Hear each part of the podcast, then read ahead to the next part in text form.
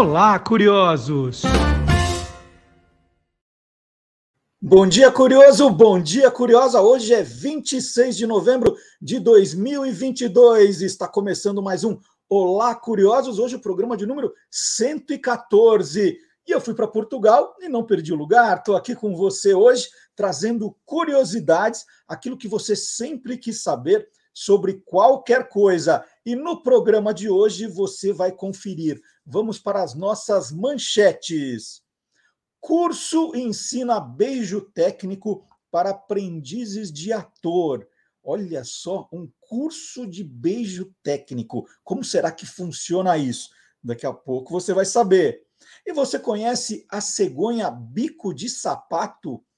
Bico de sapato? Que história é essa? Guilherme Domenichelli explica. E qual é a origem da palavra bandeira? Né? Porque agora a gente colocou as nossas bandeiras na janela, agora pode, que é por causa da Copa. Aí o professor é, Dionísio da Silva explica a origem da palavra bandeira, que a gente vai usar bastante para torcer pelo Brasil nessa Copa do Mundo. Começamos bem, hein? 2 a 0 contra a Sérvia e que golaço do Richarlison. Já entrou para a história das Copas. Top, é, mais uma de Copa, né? Topless na Copa do Catar acabou em prisão. Verdadeiro ou farsa? Que história é essa?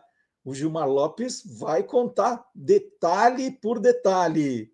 E aí tem história, a nossa homenagem a Erasmo Carlos com o professor Vard Marx. Tudo isso e muito mais no Lá Curiosos que está começando agora. E a gente começa com essa homenagem a Erasmo Carlos. Puxa vida, né? Que tristeza que foi essa notícia. Gente estava ali já se preparando para a Copa do Mundo, né, falando em futebol, e aí vem essa, essa bomba assim na nossa cabeça, uma grande perda, né, Erasmo Carlos, um tremendo cantor, compositor, e aí nós resolvemos começar o programa prestando essa homenagem, e o professor Vard Marques falou, eu quero falar sobre isso, e é o que você vai ver agora.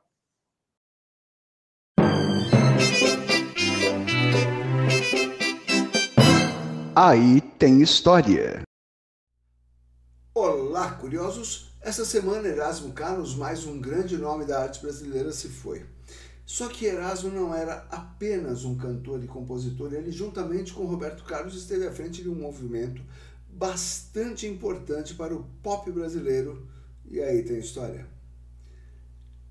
Ele nasceu Erasmo Esteves na Tijuca, bairro da Zona Norte do Rio de Janeiro.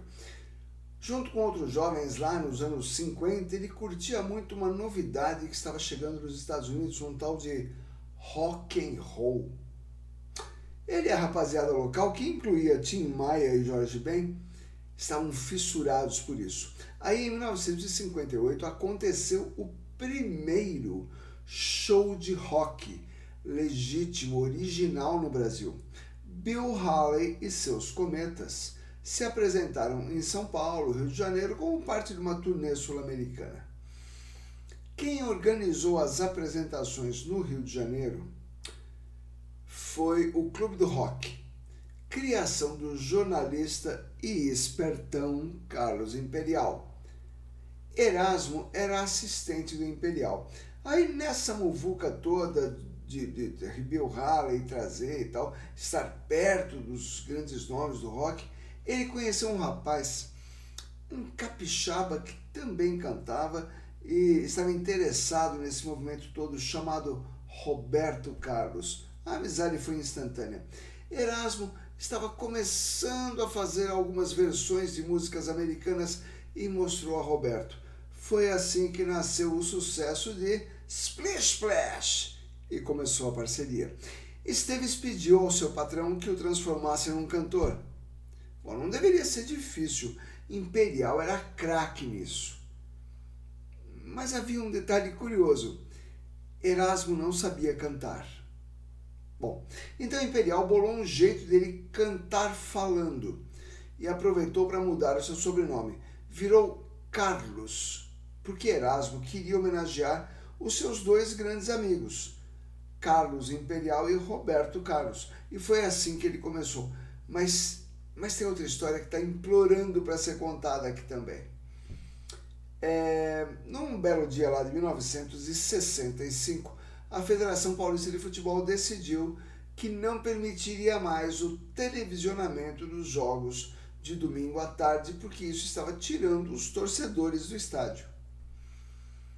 Bem, a TV Record, que era campeã de audiência naquele momento e muito forte na música, pediu para a agência de propaganda Magal de Maia bolar um programa para o horário. Eles fizeram uma pesquisa e descobriram que os jovens ali entre 15 e 25 anos, pouco mais, pouco menos, especialmente aqueles que não eram politizados e não pertenciam à classe alta, esses jovens não tinham nenhum programa para eles em nenhuma emissora. Foi assim que nasceu o programa Jovem Guarda, sucesso absoluto no horário e nesse segmento entre 1965 e 1968. O trio que comandava o programa era um, composto por jovens cantores em ascensão, Roberto, Erasmo e mais Vanderleia, que vinha aparecendo bastante no cenário musical desde 1962. Cada um deles encarnou um tipo, um personagem. Roberto, que era o líder, era o sedutor, o cara dos carrões, aquele olhar de peixe morto, como dizia minha mãe. Vanderleia, a ternurinha, era doce, mais moderna, cheia de atitudes. E Erasmo, até por ser um cara grandalhão, ficou sendo o tremendão, o cara durão, e por isso é que ele acabou tendo mais pinta de roqueiro mesmo. Nada, porém, que afrontasse a sagrada família e as instituições. Logo vieram as grifes. Vamos lembrar que tudo foi bolado por uma agência de publicidade, né? as grifes para cada um deles. Calhambeque para o Roberto, Ternura e Tremendão. Todo mundo ganhou muito dinheiro. Por essas coisas e por suas músicas não contestarem nada do mundo real, foram acusados de alienados. Talvez fossem num certo sentido, mas ofereceram novos formatos de comportamento, o que condizia muito com o que a juventude mundial defendia. Agora, duas coisas. Um, por que jovem guarda e o que era iê? No primeiro caso, o jovem, ok, dá para entender. Mas e esse guarda aí? Bom, Carlito Maia, olha aí, outro Carlos um dos sócios da Magal de Maia era bastante alinhado com a esquerda. E nós vivíamos naquela época a nefasta e nojenta ditadura civil-militar de 1964. Ele pegou essa expressão da frase o futuro pertence à jovem guarda porque a velha está ultrapassada. E o autor dela é ninguém menos que o líder russo Vladimir Lenin, o que foi uma tremenda gozação do Carlito para cima dos milicos que não sacaram nada. Iê, iê, iê é um abrasileiramento do refrão Yeah, yeah, yeah da canção She Loves You dos Beatles. She Loves You, yeah, yeah, yeah. Inclusive, quando o primeiro filme deles, é, dos Beatles, A Hard Day's Night, estreou no Brasil, foi com o nome de Os Reis do Iê Iê Iê. É isso.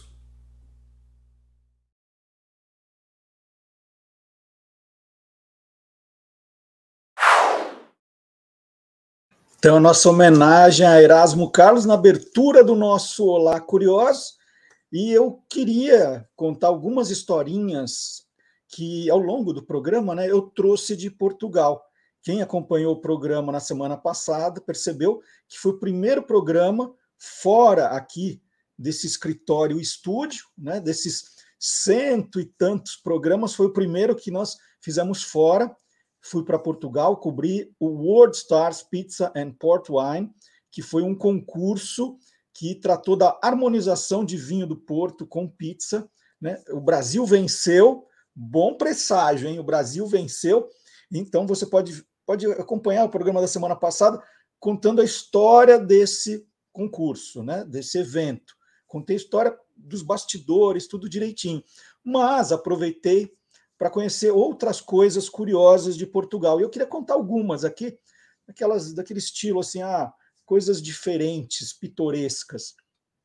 E eu vou começar com a que mais me tocou. É, no domingo, né, a gente fez o programa no sábado, no domingo estava chovendo muito no Porto, muito. Eu falei, bom, preciso fazer alguma coisa indoor. Eu preciso fazer, não dava para ficar andando pelo centro, é, fui para Guimarães, também tomei chuva em Guimarães, uma cidade maravilhosa, onde nasceu Portugal, né, o berço de Portugal. É, mas no domingo, chuva, chuva, chuva. E aí eu descobri um evento que era um tipo um congresso de futebol, e o nome era em inglês, né? Thinking Football, que era no Palácio de Cristal, que é um, um dentro de um parque muito bonito, é um como se fosse um ginásio, multi multitarefa ali, e estava acontecendo lá com palestras, até com alguns brasileiros falando também, muitas atividades, mas tinha uma área que eles chamavam de áreas de ativação, áreas das marcas ali, e, e nessa área existia um, um espaço da Federação Portuguesa de Futebol, né, a Liga Portuguesa de Futebol. E eles estavam mostrando o trabalho social que eles fazem em Portugal. Então, é, eram coisas muito interessantes com essa parte de inclusão para torcedor é, cego, o torcedor que vai da cadeira de roda, como eles se preocupam com a inclusão nos estádios de futebol. Isso era uma parte. Mas o que me tocou de verdade é um projeto que os clubes doam é, no final da temporada uniformes que não foram vendidos do tamanho de crianças. Né? Tem a foto aqui desse cabide, nessa sarara. Então, são camisas. Os, os, clubes principais ali doam os uniformes. Eu mostrei essa do Porto, porque eu estava no Porto. É, e aí, olha que bacana, né? Você virando, vamos mostrar a foto de costas. Essas camisas foram customizadas e se transformaram naqueles aventais que as crianças usam em hospitais, hospitais, é, no caso aí, é, hospitais pediátricos, então, é, a criança está lá hospitalizada, fragilizada, né, usando aqueles aventais que tem um ar de tristeza, né? E o que a federação bolou?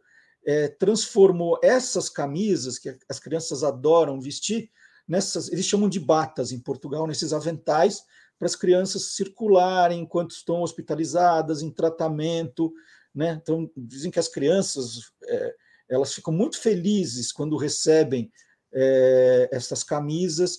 Geralmente, é, os jogadores técnicos vão levar essas camisas nos hospitais, fazem as visitas, conversam com as crianças. Então, um trabalho social lindo, lindo que a Liga Portuguesa de Futebol faz e que eu fiz esse registro. Quem sabe isso inspire também é, clubes do Brasil a trabalharem desse jeito. Se, se fazem, eu até peço desculpa de, de desconhecer, até gostaria de saber, mas eu achei espetacular. É, gostei muito de conhecer esse trabalho que é feito em Portugal com hospitais pediátricos. Então, isso é uma das coisas. Ao longo do programa, eu vou mostrar outras curiosidades que eu trouxe de Portugal. Foi uma viagem curtinha, né? fiquei é, acompanhando o evento na maior parte do tempo, mas de vez em quando dava umas escapadinhas e tem outras curiosidades que eu conto daqui a pouquinho. E aquele convite de sempre, não deixe de visitar o site do Guia dos Curiosos, tem muito conteúdo. A gente não consegue no programa falar de tudo que está acontecendo, das curiosidades, curiosidades Copas do Mundo. Poxa, tem tanta coisa no site do Guia dos Curiosos para você procurar. Você joga a Copa que você quer na busca, vem um monte de curiosidades, né? Que não vou conseguir contar tudo. Então, você é convidado para acompanhar o site do Guia dos Curiosos, é guiadoscuriosos.com.br. Então, e a gente está com uma home nova. Você está olhando aí a nossa home nova, né? Nós demos uma mudada para privilegiar mais temas, para que você encontre mais destaques. Então ela está bonita, tá? Com essas novidades. E essa semana, por exemplo, quais foram os destaques? Os destaques dessa semana. Na quinta-feira, agora, nós tivemos o Dia de Ação de Graças, né? uma festa que os americanos comemoram com muito fervor. Aqui no Brasil não é uma, uma data que muita gente lembra, e a gente estava mais preocupado com o jogo do Brasil ainda do que o Dia de Ação de Graças, mas nos Estados Unidos é uma das festas principais, que as pessoas de fato viajam para comemorar com as famílias, e a gente explica com 10 curiosidades o que é o Dia de Ação de Graças. Está lá no site do Guia dos Curiosos. E no dia após o Dia de Ação de Graças, aí tem uma outra data que aí sim a gente já está comemorando aqui com, com muito fervor, né? Sempre um dia depois da, do Dia de Ação de Graças, isso começou nos Estados Unidos, tem a Black Friday. Tem a Black Friday. E por que a Black Friday tem esse nome? Eu não vou contar aqui no programa porque não vai dar. Mas no site do Guia dos Curiosos tem a explicação. Por que Black Friday? E eu já adianto que não tem nada a ver com uma fake news que circulou há muito tempo, já foi desmentida aqui pelo Gilmar Lopes, com a história de comércio de escravos. Né? Começou esse boato, a coisa se espalhou, muitas celebridades compartilharam. Era fake news, não tem nada a ver. E a gente explica também no site do Guia dos Curiosos. Né? Eu brinco também com a questão da Black Fraud, então, a gente vai explicando tudo que não dá para contar aqui no programa, o que eu já contei no ano passado. Então, tá lá tudo guardadinho para você pesquisar www.guiadoscuriosos.com.br. Vou chamar agora o biólogo Guilherme Domenichelli. O Guilherme é criador do canal Animal TV. Acabou de lançar um livro novo que daqui a pouco eu vou contar mais sobre o livro novo do Guilherme. E agora ele vai apresentar um tipo de cegonha que não fazia a menor ideia que tinha esse nome. A gente vê de vez em quando as fotos, fala, tá, mas para mim era cegonha. Aí ele explica que não, é um tipo de cegonha. Guilherme Domenichelli chegando.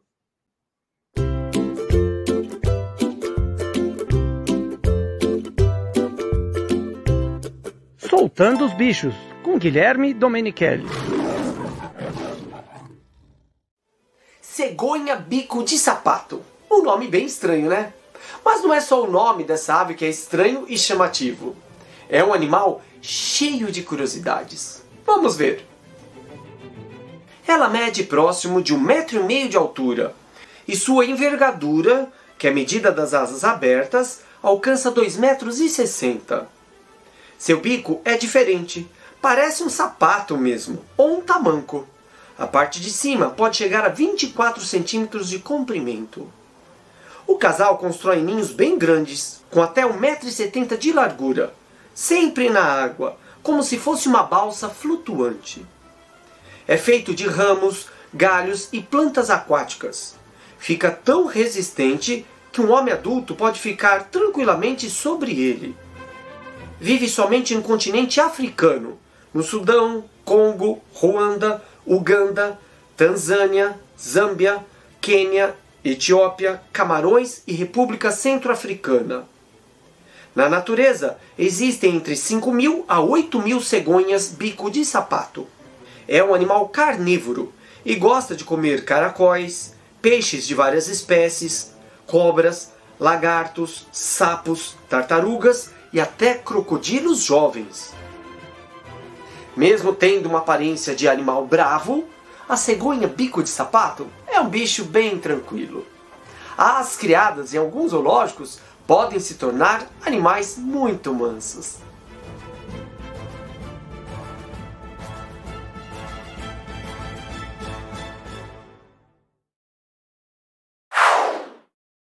E agora é hora de entrevista aqui no Olá Curiosos. Eu vou conversar com a Pete Webo, que é atriz, autora, escritora e diretora teatral. Ela tem trabalhos importantes no teatro, né, no teatro musical também, no cinema, na televisão, carreira que ela começou em 1994. Pitt também tem se destacado agora pelos inúmeros cursos que vem ministrando para ensinar diferentes segredos para quem quer se aventurar na carreira artística. Técnicas que podem funcionar também para quem precisa perder vergonha em apresentações de escola, de trabalho, né? É, Ser ator, gente, não é só em cima do palco, não, como a Pete vai ensinar agora. Pete, você viu que para fazer esse textinho aqui de três linhas, eu tive que ler, eu não consegui decorar. Aí eu fico imaginando, né, os grandes atores fazendo aqueles monólogos, aquelas novelas, aqueles textos longos. Qual é o segredo? E eu sei que você tem um curso ensinando isso também, não é? Bom dia. Bom dia, Marcelo. Primeiro, muito obrigada pelo convite. Estou muito honrada, muito feliz. Bom dia para todo mundo que está assistindo aqui a gente. É, como você disse, né, são técnicas. Então, todo ator tem técnicas na manga. Eu, vou, eu posso trazer cinco técnicas aqui muito rápidas de como decorar. Vocês querem? Não precisa. Se você quiser as cinco, eu quero as cinco. Se você quiser são... deixar o pessoal curioso com algumas. Como, né? É uma curiosidade que muita gente tem, engraçado, né? Muita gente pergunta, ah, é exatamente, é difícil decorar uma linha. Como que vocês decoram um texto inteiro? Então, assim, claro que tem todo um estudo do personagem, mas a gente tem técnicas. Tem a técnica da leitura, ou seja, você, o ator fica lendo o texto até decorar. Tem a técnica de escrever o texto inteiro. Então, a gente escreve o texto inteiro com canetinha, caneta azul, outra caneta preta, outra caneta vermelha. É, vai mudar outra caneta verde, né? É, e aí cada emoção do personagem você escreve de uma cor. Tem a técnica de você ir decorando uma frase, depois a segunda frase, uma frase de cada vez.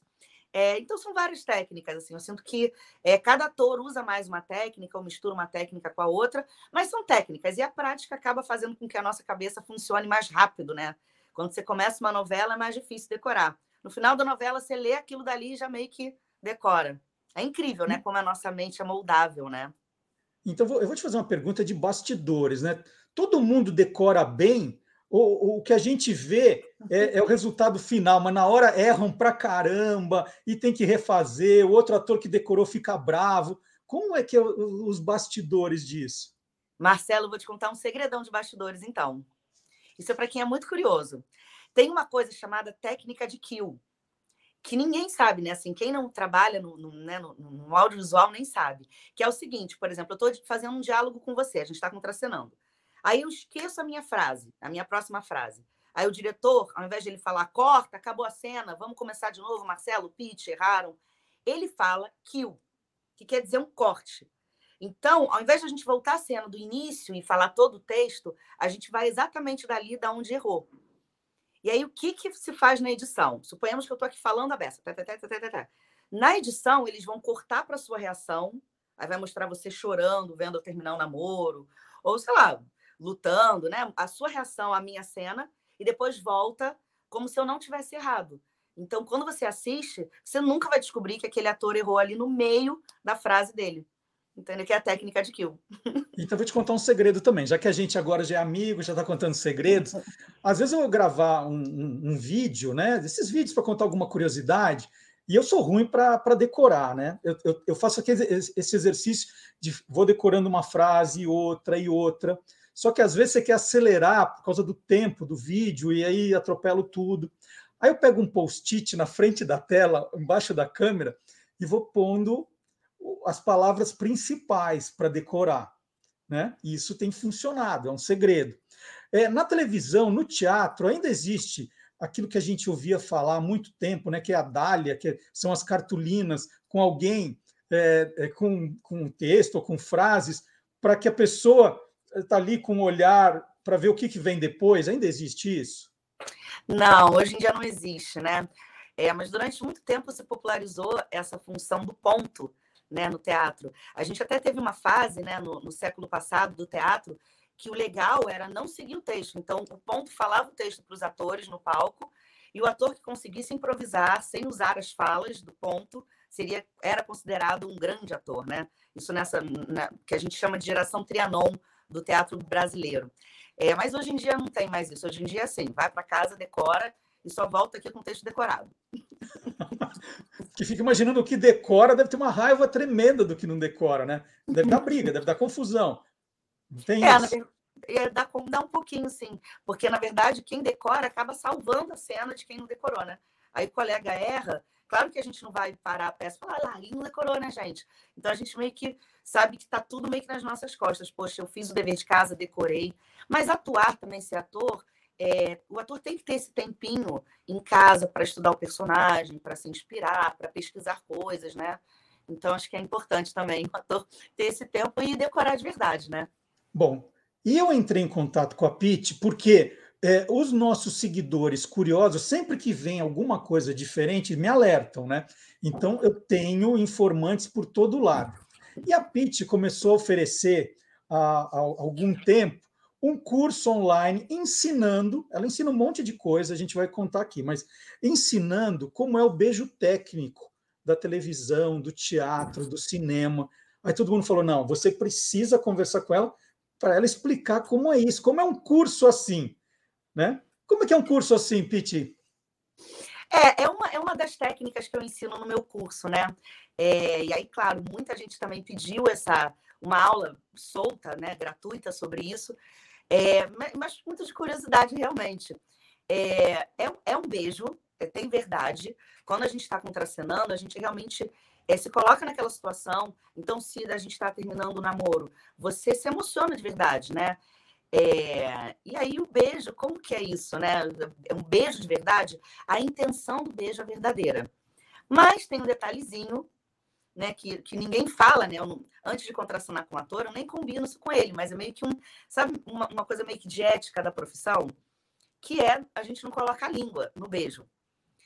Só que, claro, né, assim, Marcelo, você beija né, na vida e como você. Às vezes vai uma língua ali, né, no meio, né, um colega, ou você sem querer, uma escapuliu ali. Né? E a gente fica sem, sem, com vergonha daquilo, né? Porque é como se você está envolvido, mas, não, mas, mas aquilo não pode é, é, tirar nossa concentração, porque o importante é a cena. Né? Então, às vezes acontece. É, e tem outras vezes que o diretor pede, que aí o diretor fala, olha, eu, não, eu quero um beijo com, com veracidade. Tem diretor que fala, eu quero com língua aparecendo. Teve até uma época que isso foi uma polêmica numa novela, uns anos atrás, que tinha muita cena de língua, e as pessoas dizem que não fica bonito no vídeo, né? Aquelas línguas passando assim, a câmera no close. É, então, é, é, isso que acontece. A gente meio que já está condicionado a beijar com muito sentimento, com verdade, ou com amor, ou com raiva, enfim, o sentimento daquela cena mas com detalhe que não tem a língua dos beijos né, normais, digamos assim, da vida real. Bom, tem muito filme, né? Agora um pouco de, de novela também, teatro, que tem é, cenas de transas, né? Então, os atores ali com, com os corpos nus. Eu não sei se você já deu esse tipo de curso, mas é, como é que é essa, essa parte, Pete, também? Porque tem um grau de intimidade, assim, quase igual da, da, da língua, né? É muito difícil. Tem gente que fala, ah, cena de nudez é muito difícil. É, normalmente existe uma coreografia que é feita, não é uma coisa assim. Quer dizer, tem também processos que tem improvisação, mas normalmente existe uma coreografia. A câmera vem para cá, aí os atores vão para lá. Então, não dá muito tempo de se envolver ali como. Claro, existe um envolvimento na hora que o diretor fala ação, são os atores de fato, se emocionando. É, mas existe toda uma coreografia, existe toda uma equipe, mesmo que às vezes tira, normalmente, né, tira-se uma, uma parte da equipe e deixa ali só quem é necessário, que é essencial. É, mas é super difícil fazer. Normalmente é mais fácil quando você é amiga do ator ou da atriz, ou quando você tem uma boa relação com a equipe, com, com, com, é, com todo, né, com, com os profissionais que estão ali. Isso faz toda a diferença. Mas é super difícil. Para todo mundo, tá? Mesmo atores profissionais é super difícil. E, esses cursos que você tem feito, né, para quem está entrando na carreira artística, é, para quem já está aprendendo, começando, foi algo que, que foi a pandemia que te motivou ou já era um projeto grande que você fazia?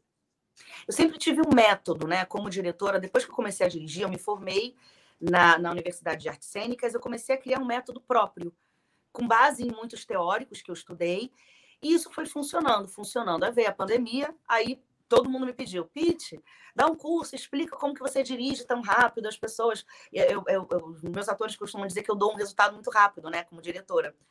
E aí eu organizei, sim, na pandemia, essas matérias, eu via tudo que todo mundo pedia, eu quero saber como é que é beijo técnico, que não sei o quê.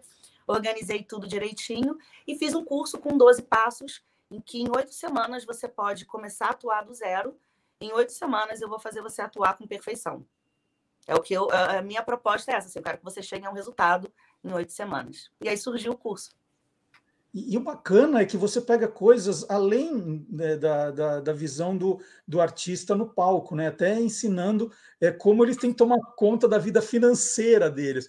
Que eu imagino que o, o, o ator está tão envolvido no processo que não, não, não, não manda nota, não, não, não faz o contrato direito.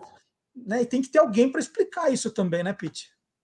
Sim, se você tem um empresário, né, uma assessoria jurídica, fica tudo mais fácil, mas para quem está começando, realmente é mais difícil, tem que ter esse olhar também como uma carreira, né? Esse curso de planejamento financeiro foi muito para explicar para os meus alunos que, que é uma carreira que às vezes a pessoa ganha muito e aí você vê aquele ator torrando tudo, né? Não, não, não, peraí, você tem que investir seu dinheiro, porque pode ser que tenha um período de vacas magras, um período que você não tenha tanto trabalho, enfim, não é uma carreira tão é, não é como todas as outras, né? Então, eu, eu realmente acabei fazendo esse curso de, de, de planejamento financeiro para artistas, focado bem nas necessidades desse, desse meu público, né? Desses meus, dos meus alunos, dos meus atores. E, e, e tem gente que está acompanhando aqui. Eu falei no começo que muitos dos seus cursos podem servir para o dia a dia nosso, né? para questões do dia a dia. Um deles que me chamou bastante atenção, e eu acho que que muita gente se. Dois que se preocupam bastante. Vamos fazer, eu vou falar de dois. Um é o como entrar em cena com confiança. E, e entrar em cena aqui, gente, vale para uma reunião que você vai apresentar, né? Você tem que entrar com confiança. Pode ser aquele trabalho na pós-graduação que você vai apresentar, tem que entrar com confiança. Para pedir a mão da, da, da, da sua namorada em casamento para o pai dela, você tem que entrar com confiança. Como é que faz para entrar com confiança, Pete? Técnica também. Você tem que se concentrar no que, aconteceu antes da cena. Então, por exemplo, se na vida real você vai pedir a mão da sua namorada em casamento, ao invés de você se concentrar, ai, todo mundo vai me olhar, o que, que ele vai pensar, o que, que o pai dela vai pensar, você tem que se concentrar no amor que você sente por ela, na razão do que, que o que, que move você, por que, que é importante para você apresentar esse trabalho, qual o prazer de você falar sobre esse trabalho é, o foco da cena é o mais importante. É mais importante por que, que você vai fazer aquilo dali, aí você foca naquilo dali. E aí, não é que vem uma confiança, porque aí você se coloca no estado de brilhar, né? Cara, eu vou apresentar o melhor trabalho do mundo, porque eu, eu quero muito falar sobre isso. É, eu, eu vou abaixar e pedir da maneira mais linda a mão dela, porque eu amo essa mulher, é a mulher da minha vida. Quando você foca no porquê que você está fazendo aquilo, você naturalmente esquece, porque tudo fica muito vazio, dane-se que o outro vai pensar. O importante é, é o meu sentimento por ela, é a nossa emoção, é a nossa é esse momento ser especial. Então é essa dica que eu dou. Pensa no que te, no que te move a, a se apresentar. Isso é mais importante.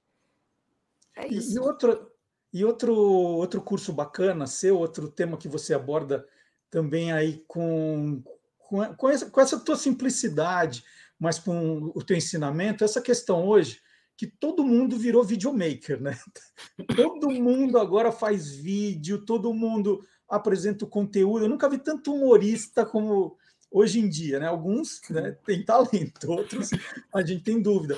Mas você, você tem falado muito sobre essa questão do gravar vídeos, né? É, qual o melhor momento, como fazer, quais são as, as dicas principais para para quem fala, puxa vida, está todo mundo fazendo, eu quero fazer também, Piti. Maravilhoso esse ponto que você tocou, Marcelo. Eu acredito muito que todo mundo agora, todo mundo, todas as profissões é, vão precisar produzir conteúdo, né? E é bacana, né? A gente começa né, produzindo, depois você começa a ter prazer com a câmera. É, a minha dica, assim, para gravar vídeos, é, primeira coisa, prepare tudo com antecedência. Se você puder preparar, porque tem um aparato, né? Tem a luz, tem o tripé. É, se você não tiver o tripé, coloca o seu telefone, sua câmera numa pilha de livros. Mas, de qualquer maneira, o ideal é que você prepare o ângulo, tudo com antecedência. Se você preparar no dia anterior, é importante que no dia que você vai gravar, seja o seu dia, que eu chamo dia da noiva, né?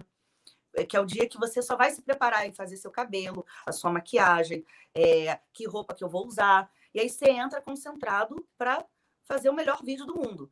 E não pensando, ih, essa luz não tá boa, ih, é melhor eu gravar aqui, vou mudar de lugar. Isso vai, isso vai minando a sua energia na hora de gravar. Essa é uma dica que parece simples, mas é importantíssima. Prepare tudo com antecedência para gravar vídeos. E fica fazendo testes. E aí grava 15 segundos e não posta. Grava um minuto falando para a câmera, se assiste e não posta. E aos pouquinhos você vai começando a ter prazer. E aí a câmera começa a se apaixonar por você. Você começa a entender que o olhar da câmera não é um olhar frio. Você vai falar para pessoas. Então, você tem que imaginar essas pessoas. Né? Aqui a gente está, obviamente, se vendo, mas se eu estivesse gravando um vídeo, eu imaginaria o Marcelo do outro lado. Estou gravando um vídeo para o Marcelo, aí você imagina que é realmente uma pessoa não são números, né? As pessoas que vão te assistir são pessoas. Então, imaginar também para quem você está falando pode mudar tudo na hora de. Né? Medo da câmera. Não é a câmera, são, são pessoas. Então, não tem medo. Você está falando com pessoas, né? E sabe que antes de começar a ver os seus vídeos, eu sempre achei que interpretar e representar fosse a mesma coisa. E não é exatamente assim, né? Não, não é bem a mesma coisa, não, né? Não. Muito profundo isso. É, é, é, é um, é um conhecimento bem profundo. Interpretar é, isso Sérgio Brito que, que falava. Interpretar é você realmente pegar um texto e interpretar da sua maneira, né? Com ator, a minha Julieta nunca vai ser igual a outra, a Julieta da Marieta Severo, nunca vai ser igual a Julieta de uma Fernanda Montenegro. Cada atriz faz uma Julieta interpreta aquele personagem. E representar seria assim, estou chorando. É, é como se você fingisse um sentimento. Ao invés de você se emocionar e chorar de verdade, se emocionar, Romeu, não sei o quê, é quando o ator está representando um sentimento e não vivenciando de verdade aquele sentimento. Então, é essa a diferença. Interpretar com verdade e representar, que seria algo mais um fingimento, digamos assim, né? Tem essa diferença. É, Pete, você escreve, você interpreta e você dirige. É bom fazer um trabalho só seu, assim, fazer tudo. Eu escrevo, eu interpreto, eu dirijo, ou, ou não? Você prefere é, fazer uma coisa de cada vez e trabalhando com outras pessoas? E qual a diferença dos dois casos? Ai, existe uma autonomia, assim, quando você é um artista autoral, existe uma autonomia enorme de tratar temas que eu acho pertinentes, é, coisas que, que eu sinto que é importante a gente falar na sociedade. Tem uma peça que fala de amor. Então, quando eu me uno com o meu elenco para falar daquilo, não é só montar o texto, a gente está querendo levar amor para as pessoas, né? Para que as pessoas reflitam sobre o amor. Então, existe esse lado. Na verdade, foi muito sem querer que eu virei uma atriz autoral. Eu fui trabalhar, fui trabalhando, né? Eu trabalhei com Maria Clara Machado, que era diretora, é, autora, e aí eu já meio que me apaixonei pela arte de dirigir. E eu falei, cara, quando eu me formar, eu quero virar diretora. E aí eu fiquei seis anos trabalhando como atriz do Domingos Oliveira, que é um gênio, né? um dramaturgo, diretor, ator.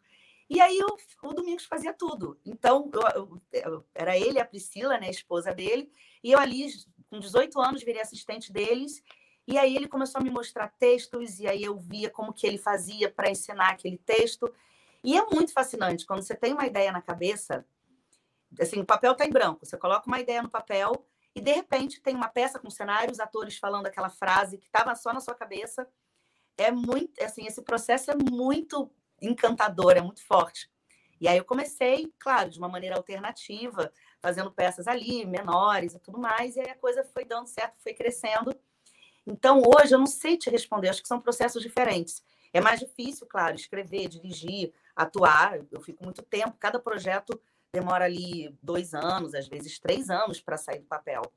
É, e quando me convidam, é meio difícil também, porque como eu tenho a produtora, às vezes é difícil ter agenda. Eu estou sempre trabalhando muito, né? Fazendo um monte de coisa ao mesmo tempo, então às vezes é difícil.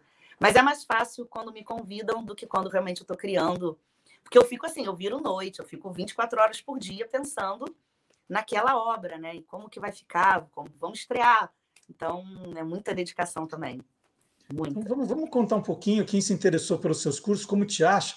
Eu só posso dar uma dica: quem segue a Pete no Instagram, toda hora vem um aviso assim. Pete Webo iniciou um vídeo ao vivo, ela está o tempo todo passando dicas, é, é, dando conselhos, contando histórias. No Instagram é o nome dela, Pete Webo. E, e os cursos, é, tem já uma agenda? É, conta um pouquinho da, da programação. Pra, e se vai ter outro de beijo técnico, porque agora a galera vai estar entusiasmadíssima pessoal achando né, que o povo vai lá fazer o curso para dar uns beijos, chegar lá, tudo beijo técnico, né? Não teve graça nenhuma. Pô, queria fazer esse ator para beijar o pessoal. Não é assim, gente. É tudo muito sério, tá? Mas vocês podem me achar no meu site, tem lá a programação dos cursos, é www.pitty.com não tem BR. E ali tem todas as peças, todas as agendas dos espetáculos, dos cursos. Normalmente eu abro vagas em janeiro, no meio do ano também em agosto. Não é um curso que toda hora está aberto, então é, vai me acompanhando lá no Instagram, vou dando dicas e quando a gente abrir as matrículas, aí é, entrem, entrem, porque é uma vida muito fascinante. Eu sinto que quem é, é como você disse, né, Marcelo? Não é só para quem quer ser ator, para quem quer falar né, através das câmeras, para quem quer perder mesmo a vergonha de se apresentar, é, de, de ser quem você é, né? Ser uma versão sua, né? A gente, a gente tem várias versões e tem a nossa versão aqui dando entrevista em frente às câmeras. Se você quiser atingir essa versão, conhecer às vezes uma versão nova comunicadora, esse curso é para você. Quem estiver assistindo. Sensacional. E é muito bacana, gente. É um conteúdo riquíssimo. A gente vai aprendendo um monte de coisa. No caso desse do beijo técnico, até é, é álibi, né? Às vezes você pode ser apanhado no flagra beijando alguém. Fala, quem é que você está beijando? Não, eu estava fazendo um curso de beijo técnico. beijo Só não pode dar curso. desculpa, não. é tudo legal. profissional, a gente está só ensaiando. É, ó, é, é para a próxima peça. Então, o site é www pitwebo, P-I-T-T-Y-W-E-B-O.com. E aí vocês vão conferir a agenda, tem toda a carreira da Pit lá, já tem tem o YouTube também, tem vários vídeos com muitos do, do que a gente conversou aqui. Também no, no YouTube tem as dicas. Sigam no Instagram, que vocês vão ver. É, toda noite ali aparece. Pit iniciou uma, uma, um vídeo ao vivo, aí vocês entram ali para conferir tem muita coisa legal. Pete, adorei conversar com você, conhecer você, né? É, conhecer, eu digo, frente a frente pelo, pela tela do computador, muito legal. E quando tiver novidade, você me avisa. De repente você tem um grande curso, algum, um, algum desses segredinhos que você quer contar de televisão, tal, você, você me avisa, tá combinado? Combinadíssimo, Marcelo. E olha, muito obrigada mesmo pelo convite, sou sua fã é, acompanho já e, e, eu achei amei as perguntas, porque eu achei que realmente são perguntas muito curiosas, assim, foi, acho que para quem está curio, curiosidade para saber como é que é o audiovisual, o teatro, acho que a gente conseguiu deixar todo mundo um pouquinho mais curioso, né? Que bom, e essa é a ideia, deixar a pessoa curiosa, mas para depois ela continuar a pesquisa, para ela, né, ela procurar você para entender mais. Aqui a gente só a gente só atiça a curiosidade, depois as pessoas se viram. Super obrigado, bom final de semana para você, Pete. E agora nós vamos continuar mostrando aqui no nosso programa que o mundo inteiro é curioso. Vamos ver. Tchau, Pete. Tchau, Marcelo. Tchau, tchau, pessoal.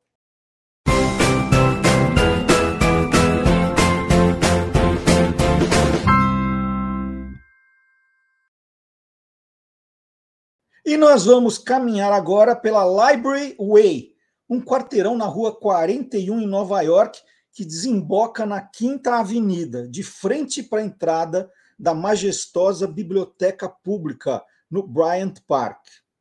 A calçada desta quadra tem essas placas de bronze com trechos de obras literárias, né, como Hollywood fez com a sua calçada da fama.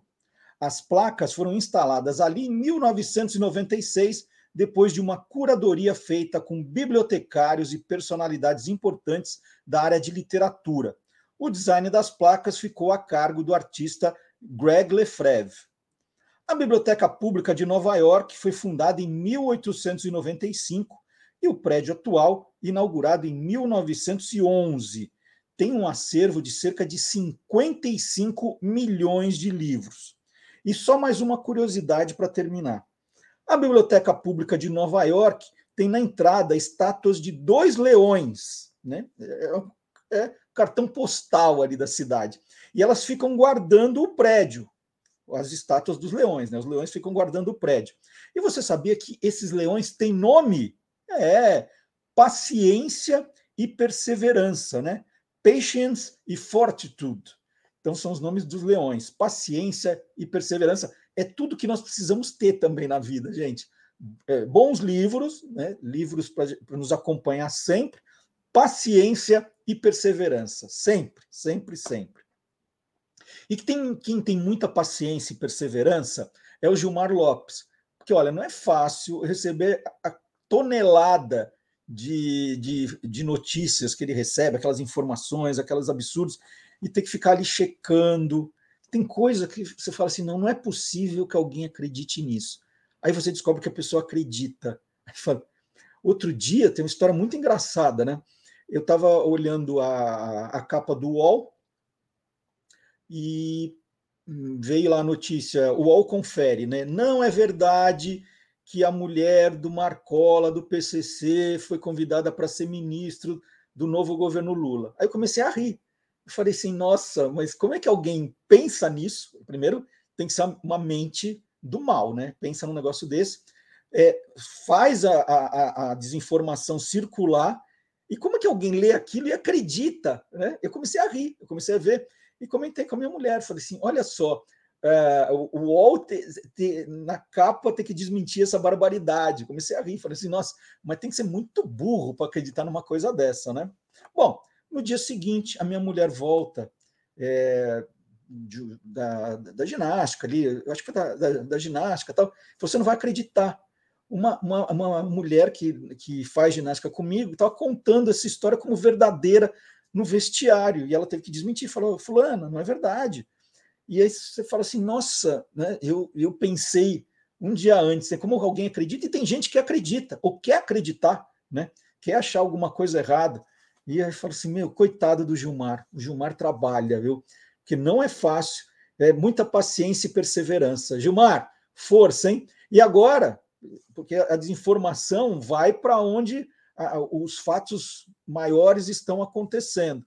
E aí, o Gilmar começou a perceber que a Copa do Mundo agora também virou assunto para essas notícias que começaram a circular, que ele tem dúvida, são verdadeiras ou farsas. Então vamos lá. O Gilmar também está nesse clima de Copa do Mundo Qatar 2022. Vamos ver?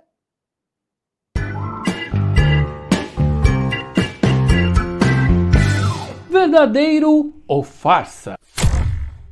É verdade que uma mulher foi presa depois de tirar a camisa e mostrar os seios lá na Copa do Mundo do Catar? Pois é, esse vídeo começou a circular há poucos dias aí, logo depois da estreia da Copa do Mundo lá no Catar, e mostra uma mulher tirando a camisa e ficando bem à vontade na frente dos outros torcedores. De acordo com o texto que acompanha essas imagens, essa mulher teria sido a primeira a ser presa lá no Catar, porque as leis daquele país são muito rígidas. E é claro que um montão de gente entrou em contato querendo saber: será que essa história é real, hein? Será que isso é verdadeiro ou farsa? É farsa! Bom, o vídeo é real, mas ele não foi gravado na Copa do Mundo do Qatar de 2022. Eu fiz algumas buscas na internet e descobri que essas imagens circulam pelo menos desde julho de 2021. Dando mais uma vasculhada, eu descobri que esse vídeo foi feito na final do Campeonato Europeu de 2020, que acabou tendo seu último jogo em julho de 2021 lá na Inglaterra. Para quem não sabe, a edição de 2020 do Campeonato Europeu de Futebol acabou sendo feita em 2021 e a última partida foi em julho daquele ano, lá na Inglaterra. E foi nessa ocasião que essa moça filmou aí bem à vontade. Então, amiguinhos curiosos, esse vídeo que mostra uma mulher levantando a camisa no meio da arquibancada em um estádio não foi filmado na Copa do Mundo de 2022 lá no Catar. Ele é de 2021 e foi feito durante a última partida do Campeonato Europeu, que terminou ali em julho de 2021. E aí, você quer saber se o que está rolando na internet é verdadeiro ou farsa? Então entra lá no www.e-farsas.com. E mais uma curiosidade que eu trouxe de Portugal. Né? Prometi que vou ir pincelando algumas curiosidades ao longo do programa. Né? Quem foi para Portugal trouxe curiosidades, não perdeu lugar, trouxe curiosidades. Vou rodar primeiro um videozinho, olha que bonitinho.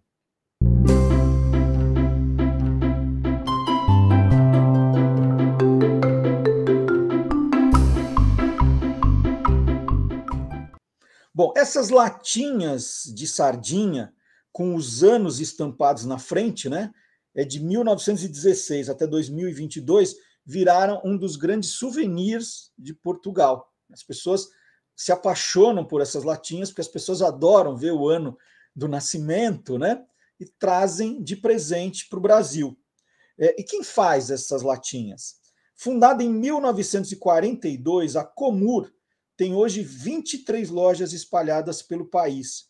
A fábrica só emprega mulheres, são 100 mulheres atualmente.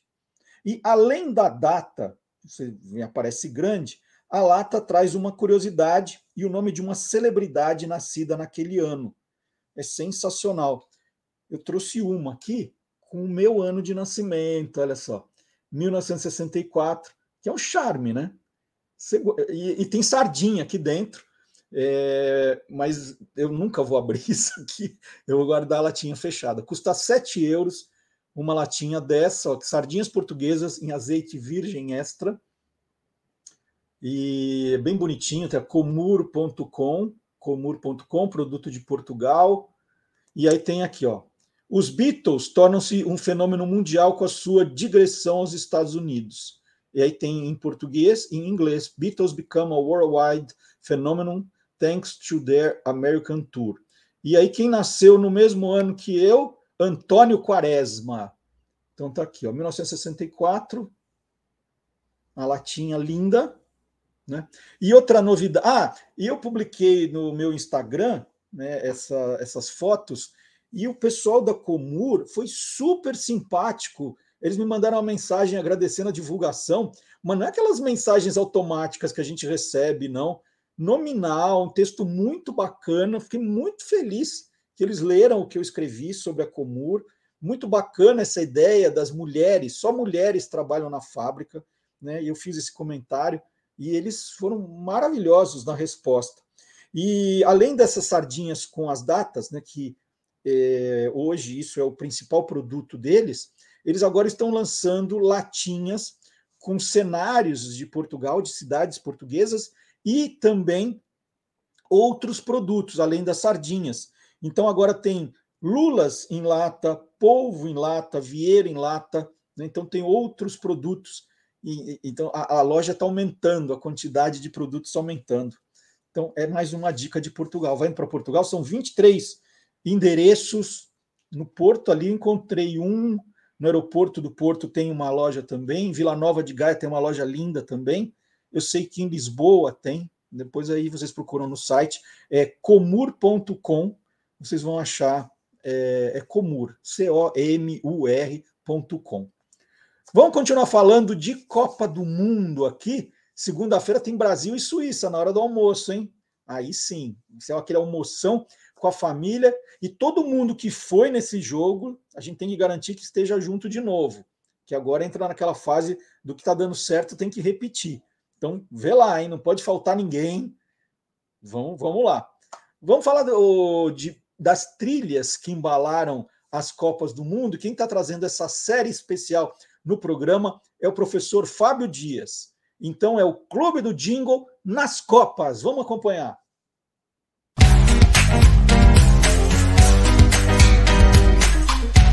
Clube do Jingle.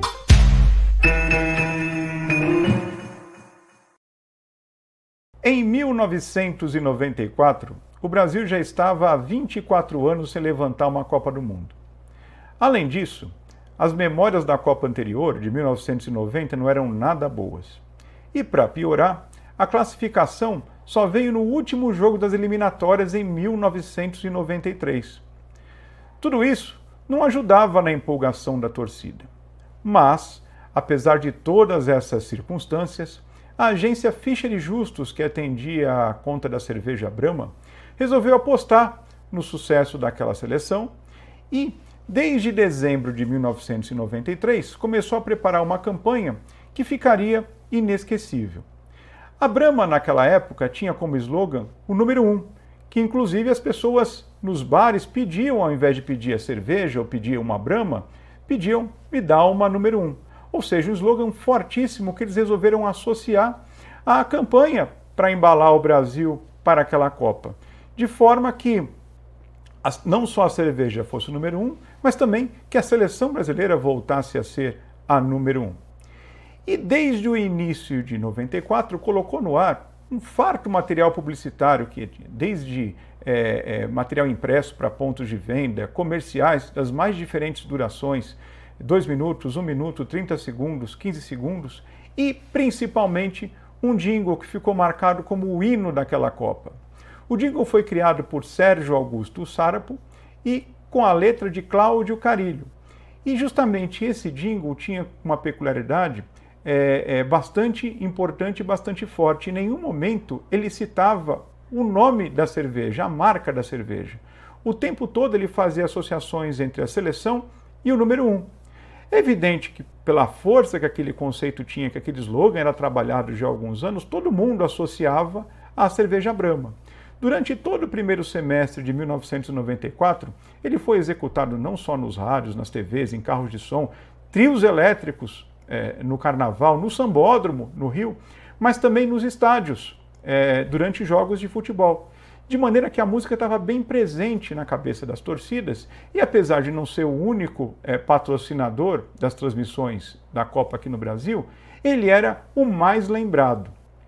E acabou dando uma sorte muito grande, porque a seleção se sagrou tetracampeã e logo no dia é, é, da conquista do tetracampeonato, uma nova versão do comercial foi colocada no ar, né, parabenizando os jogadores que, aliás, tinham uma outra curiosidade: a própria é, é, agência né, negociou com os jogadores e os principais daquela seleção eram é, Romário, Bebeto, é, Raí, Zinho. Se eles fizessem algum gol, ao invés de comemorar é, dando soco no ar, pulando, dando cambalhota, dançando, se eles fizessem número um, eles ganhariam, evidentemente, um cachê por isso. Então, todos esses elementos somados, a força, a grandeza desse jingle, fez com que o hino da Copa número 1 um da Cerveja Brahma em 1994 ficasse para sempre marcado na cabeça dos torcedores aqui no Brasil. Vamos assistir?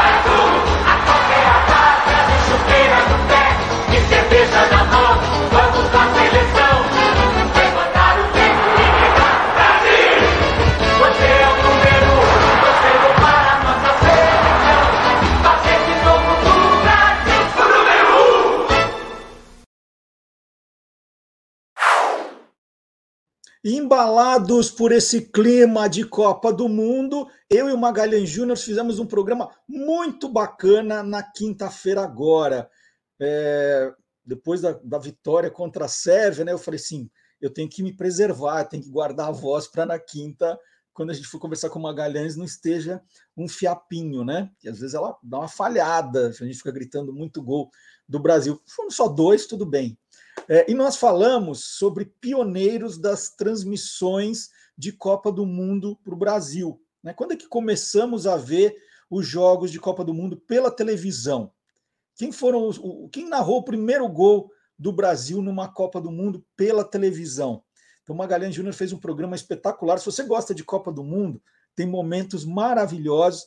Eu gostaria muito que você assistisse ao programa de quinta-feira. Né? Se alguém estiver acompanhando aqui o programa pelo chat, deixa um comentário se você ouviu, acompanhou, assistiu e o que você achou do programa. Eu aprendi muito com o Magalhães, curiosidades ali que eu não imaginava, ou na verdade nunca tinha parado para pensar, né? Que essa é a ideia também dos nossos programas. E nós selecionamos um trecho do programa de quinta-feira. É um aperitivo né, para você ficar com vontade de assistir o programa na íntegra. Então, é um aperitivo do Quem Te Viu, Quem TV, da, da quinta-feira agora. Foram os, as primeiras vezes da Copa na televisão. Vamos acompanhar?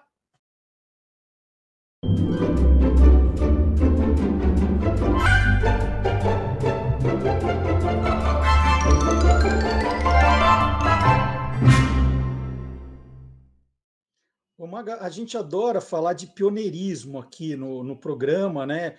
A, a gente sempre chama atenção para isso. Então, eu queria que você contasse quem foi o primeiro narrador de um jogo do Brasil em Copa do Mundo na TV brasileira, o, o pioneirão. O pioneirão. Bom, essa honra coube ao Raul Tabajara, da equipe da TV Record, que narrou o primeiro tempo do jogo de estreia do Brasil contra o México. Dois brasileiros. Olha pelo centro. Temos um punhado de gente muito bem situada. Inclusive Didi pelo centro poderia ser lançado agora. Vamos. Rápido Zito. Lá para a esquerda para o ponteiro brasileiro. Aí vem o cruzamento, veja o Babá que vai correndo agora, rápido! Oh, essa parece o que, perdemos o gol, vira o gol que perdemos, telespectadores. Foi realmente o primeiro grande momento da seleção nacional. Foi corretíssima e a cabeçada de Vavá melhor ainda. Teve sorte Carvajal que a deteve por baixo do corpo. Os brasileiros. Torcida brasileira muito espremida, muito quieta, quando o Garrincha vai ganhando terreno. Agora Pelé aparecendo também. Vamos, Garrincha, outra passagem. Esse ele bate, pênalti, seu juiz. O árbitro indica que não, mas com toda certeza, Garrincha fez a finta quando saltou para pular e passar pelo adversário, foi rasteado por esse no ar. Esta foi uma penalidade máxima. O árbitro deveria marcar. Intencionalíssima. Os senhores estão vendo pela televisão, pela primeira vez, o milagre da televisão, dando-lhes a conta certa e o recado exato. Como é que o juiz não dá esse pênalti? Por favor, cadê o VAR nesse negócio? Foi muito pênalti. Nossa. o juiz ali, né? Cadê o VAR? Meu Deus! É, hoje, aliás, né, aquele pênalti para Portugal que o Cristiano Ronaldo entrou para a história como o primeiro jogador a marcar gols em cinco Copas do Mundo, aquilo não foi pênalti coisa nenhuma. Né? É, nossa, se, se aquele foi pênalti, esse no Garrincha, então, foi Gente. o quê? Né? Atentado eu lembro que o Brasil ganhou esse jogo. Então, o Raul Tabajara foi também, a gente pode dizer, o primeiro narrador a, a narrar um gol do Brasil em Copa do Mundo? Não, não foi, Marcelo, porque o primeiro tempo acabou em 0 a 0. A partir, o Brasil ganhou o jogo, né? 2 é, a 0 sobre o México. O primeiro gol foi feito pelo Zagallo, o segundo gol foi feito pelo Pelé. Mas ah, essa esse privilégio de gritar na TV brasileira o primeiro gol do, do Brasil numa Copa do Mundo ficou por conta do Walter Abraão. Garrincha, ninguém para apanhar a bola. Agora Pelé vem, socorro e arra a cabeçada. Fica com Castro. Dias, recua para Nájera. Fica com Djalma Santos depois de tocar em Tito. Está Pelé pela meia direita. Bela jogada. Saiu bem. Outra passagem. Perdeu agora em seguida para Cárdenas. Garrincha. Pelé sobrou. Apareceu errando Villegas. O cruzamento para Zagallo. Pode marcar de cabeça. Entrada posterior de Pavá. Uma jogada errada da defesa mexicana por observaram. E deu para ouvir, deu ouvir a voz, inclusive, do Ari Silva, né, comentando o lance do gol. Mas não foi o Raul Tabajara por causa desse juiz ladrão. Porque era era para ser aquele gol de pênalti lá que ele não deu. Vamos combinar. E continuamos falando de copo, hein? Agora, é, o professor Tiago José Berg, que é autor de dois grandes livros, Bandeiras de Todos os Países do Mundo e Hinos de Todos os Países do Mundo, que mostra que ele é uma autoridade no assunto, traz aqui curiosidades de hinos e bandeiras de países que estão disputando a Copa do Mundo. Já tá, ó, a gente já está chegando quase no fim. Está né? chegando quase no fim. E hoje ele traz mais dois países: Estados Unidos e Portugal.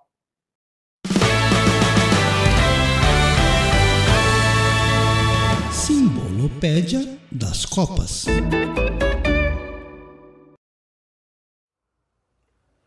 Olá, curiosos! Vocês sabem qual é o país que está jogando a Copa do Catar que alterou a sua bandeira mais vezes? Talvez vocês tenham pensado em um país do Oriente Médio ou do leste europeu, mas estamos falando dos Estados Unidos. Desde a independência, os norte-americanos já alteraram sua bandeira cerca de 28 vezes. A versão original tinha 13 listras e 13 estrelas para homenagear justamente as 13 colônias originais que formavam o país. Mas ao longo do século XIX, a cada novo estado americano admitido na União, era preciso refazer a bandeira e adicionar uma nova estrela.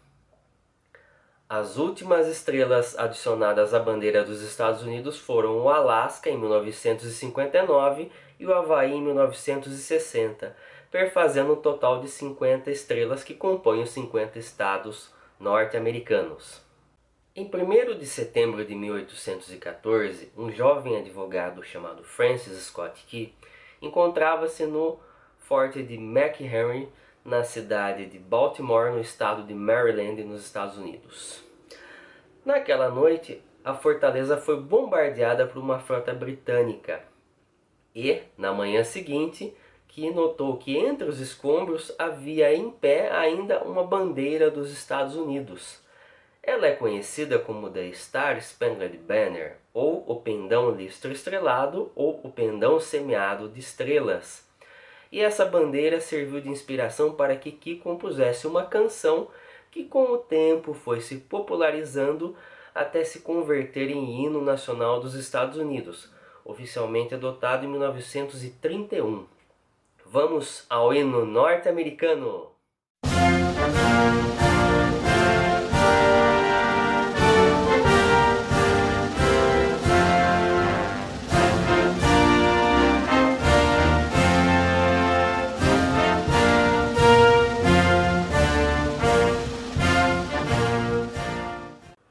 Outro país que também está jogando a Copa do Catar é Portugal, que tem uma história curiosa com relação ao seu hino nacional. Em 1890, Portugal ansiava unir duas colônias africanas, Angola e Moçambique, ocupando regiões dos atuais Zâmbia e Zimbábue, que também eram pretendidas pelos britânicos, numa região conhecida como Mapa Cor-de-Rosa. Os britânicos ameaçaram intervir militarmente em Portugal se o país não abrisse mão dessas colônias. Os portugueses ficaram irritadíssimos com essa notícia e saíram às ruas. E um deles, chamado Alfredo Queil, compôs uma marcha enérgica e depois foi à casa do seu amigo, o poeta Henrique Lopes de Mendonça, para que escrevesse alguns versos para aquela marcha. A canção, que originalmente tinha como verso contra os bretões marchar, marchar, foi depois alterada contra os canhões marchar, marchar, quando foi adotada como hino nacional da República Portuguesa em 1911. Vamos ao hino nacional de Portugal.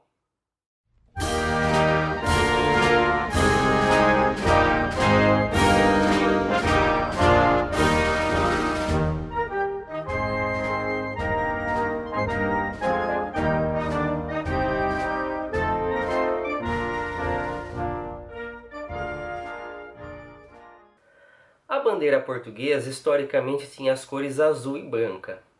Quando foi adotada a República Portuguesa, as cores foram mudadas para verde, simbolizando as terras ou novas terras conquistadas por Portugal ao longo da sua história de exploração, e a cor vermelha representando a revolução da República ante a antiga monarquia. Entre essas duas cores foi adicionado um símbolo representando a expansão marítima portuguesa, que é conhecido como esfera armilar, e sobre ela foi adicionado um escudo. Esse escudo historicamente trazia cinco escudetes e cinco moedas de prata em cada um deles, representando as conquistas do rei Afonso Henriques em 1139. E sobre ele havia uma orla com castelos dourados que representavam as conquistas do rei Afonso III no século XIII. Eu sou Tiago Berg e este foi mais um Simbolopédia das Copas. Bom, eu aproveito que a gente está falando tanto de Copa do Mundo, de hinos, de bandeiras, para sugerir, ó, gente, o Guia dos Curiosos Copas. O Guia dos Curiosos Copas é um dos dez volumes da coleção Guia dos Curiosos. E ó, tem muita curiosidade de Copa do Mundo. Você gosta de Copa do Mundo? Tá bem completo, tem muita coisa bacana. E eu indico aqui. E agora eu fico acompanhando a Copa do Mundo junto com o meu livro. Ele falou: ah, tem uma história boa. Eu até contei uma do Galvão Bueno, ótima, para o Magalhães. A gente estava falando de transmissões esportivas. Eu falei assim: ah, Magalhães, eu lembro de uma de 74 do, do Galvão Bueno, vou ler aqui, aí li.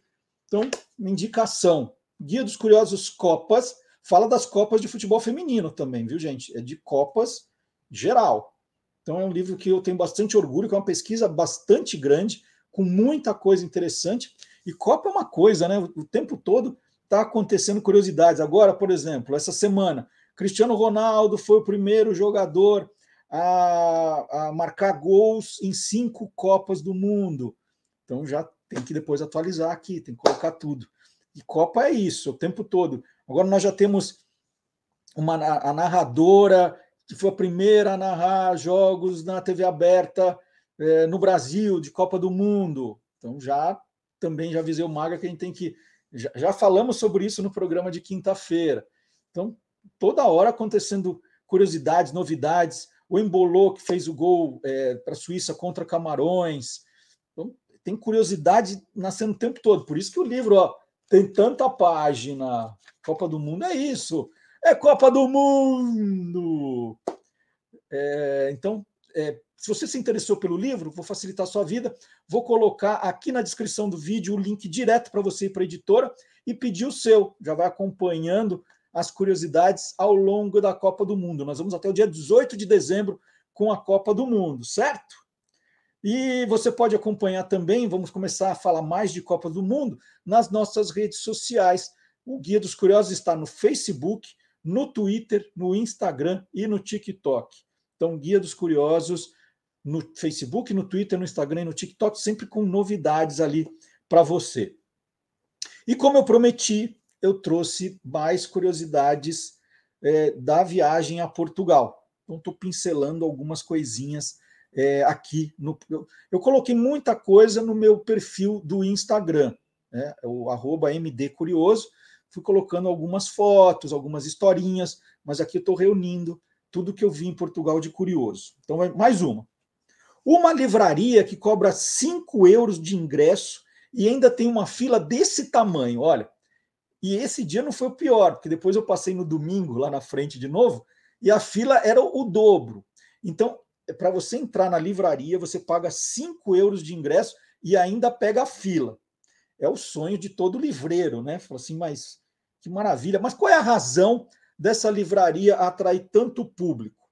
A livraria Lelo foi inaugurada em 1906 e é linda de verdade. É uma livraria linda, pequena, bem pequena, mas linda.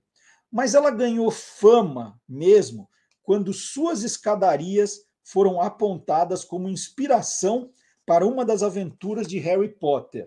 Então falaram assim, ó, essa escadaria da livraria, o local de encontro do Harry Potter com o personagem do livro tal. E aí todo mundo começou a ir lá para tirar foto, para conhecer, né? A Harry Potter mania está no mundo inteiro, o tempo todo.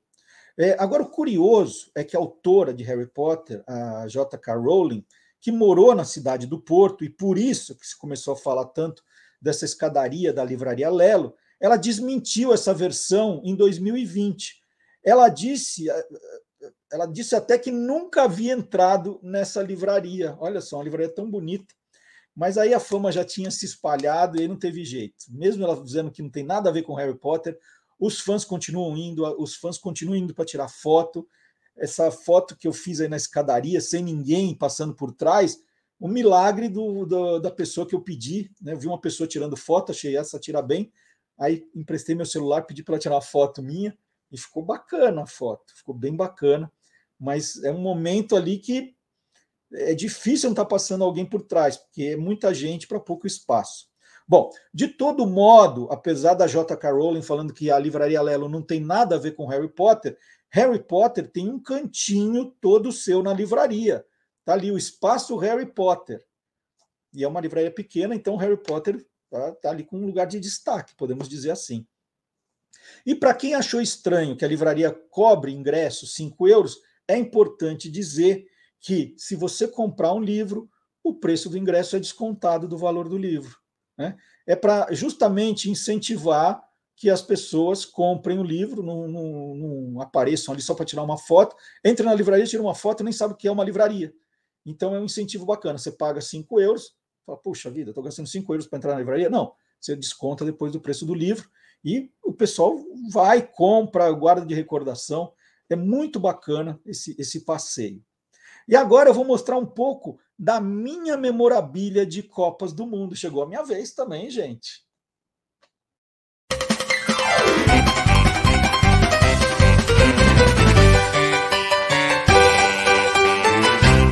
Loucos por Copa.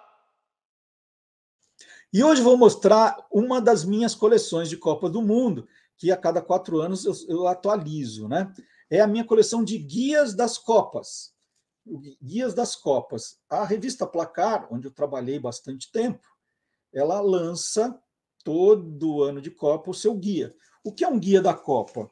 É quase um álbum de figurinhas, né? Que vai contando ó, da seleção por seleção, as fichinhas dos jogadores, o uniforme, a história da federação, os dois uniformes inscritos, como é, qual, qual é o principal ídolo, qual o palpite, qual o time base. Então, os guias das Copas são espetaculares. É um documento para a gente guardar, para a gente entender quais são os jogadores, para a gente estudar. Aí fala dos árbitros, é muito completo. É, eu adoro os guias das Copas que a gente vai usando. Ó, é, a gente vai usando depois da outra Copa você quer falar assim, bom, aquele jogador jogou, qual era o histórico? Então vai indo. Então, a cada quatro anos, a placar tem, vou mostrar aqui, ó, 2014. Eu, eu não vou ficar, acho que, abrindo todas, porque eles são muito parecidas, né? Tem pequenas variações, mas são guias muito parecidos, sempre traz as fichas. E, e, e é o seguinte: eu vou explicar, né? Porque eu, eu trabalhei na Placar há muito tempo, fiz alguns desses guias. O que acontece? A gente vai pesquisando, a gente sabe mais ou menos quais são os jogadores que vêm sendo convocados, você vai deixando o material pronto. Aí, quando vem aquela data em que a FIFA diz agora os clubes precisam apresentar os, a sua lista de convocados, os que vêm para o país, os que vão disputar, aí sai a lista e a gente monta, tem que correr, já tem que ter as fotos mais ou menos é, compradas, prontas. Então é um guia que fica ali pré-pronto. E o fechamento ele é muito a jato, porque as listas saem muito perto da época da convocação. Então, é, a gente recebe aquele material, já está tudo mais ou menos pré-produzido, aí monta, puxa, esse jogador foi uma surpresa, não estava na lista, vamos atrás dessa informação, né? Um fechamento é maluco para ser impresso logo e para ir para a banca antes da Copa do Mundo. E a exemplo do que acontece com os álbuns de figurinhas, é bom, aqui não pode errar. Quer dizer, tem que ser os convocados mesmo. A não ser que algum jogador, né, por exemplo, o Benzema se machucou na véspera da Copa. Não tem jeito. Aí vai sair o Benzema aqui e depois a gente tem que fazer as anotações. Você pega o guia e anota o que mudou. Né?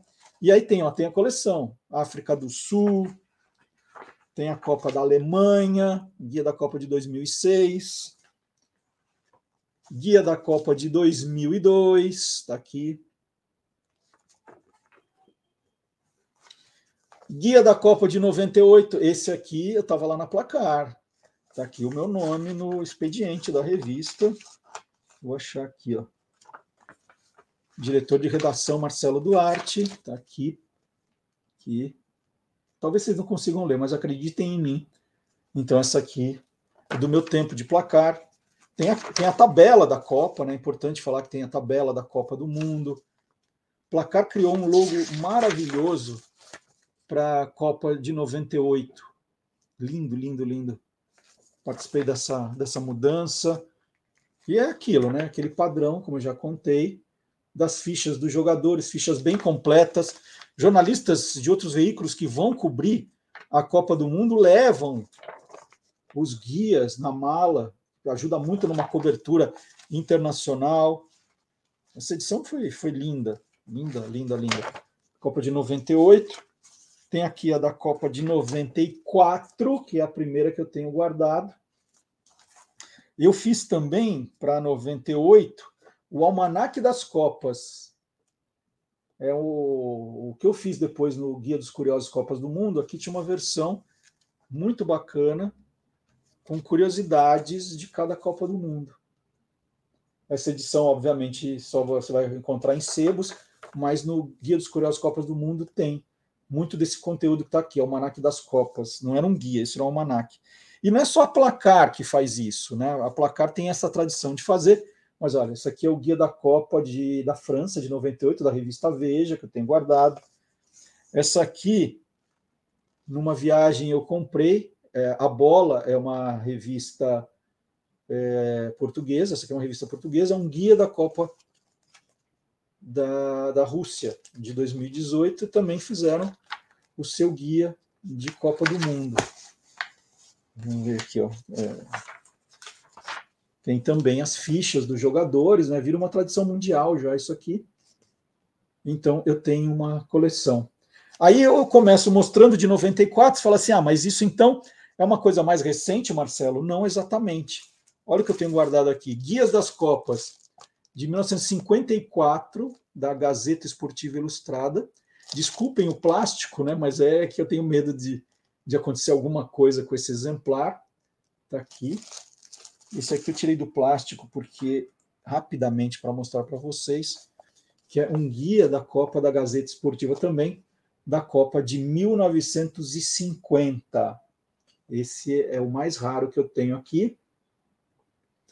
Né? Tem lá uns, uns furinhos, umas coisas, mas ó, gente, tem 72 anos de vida isso aqui.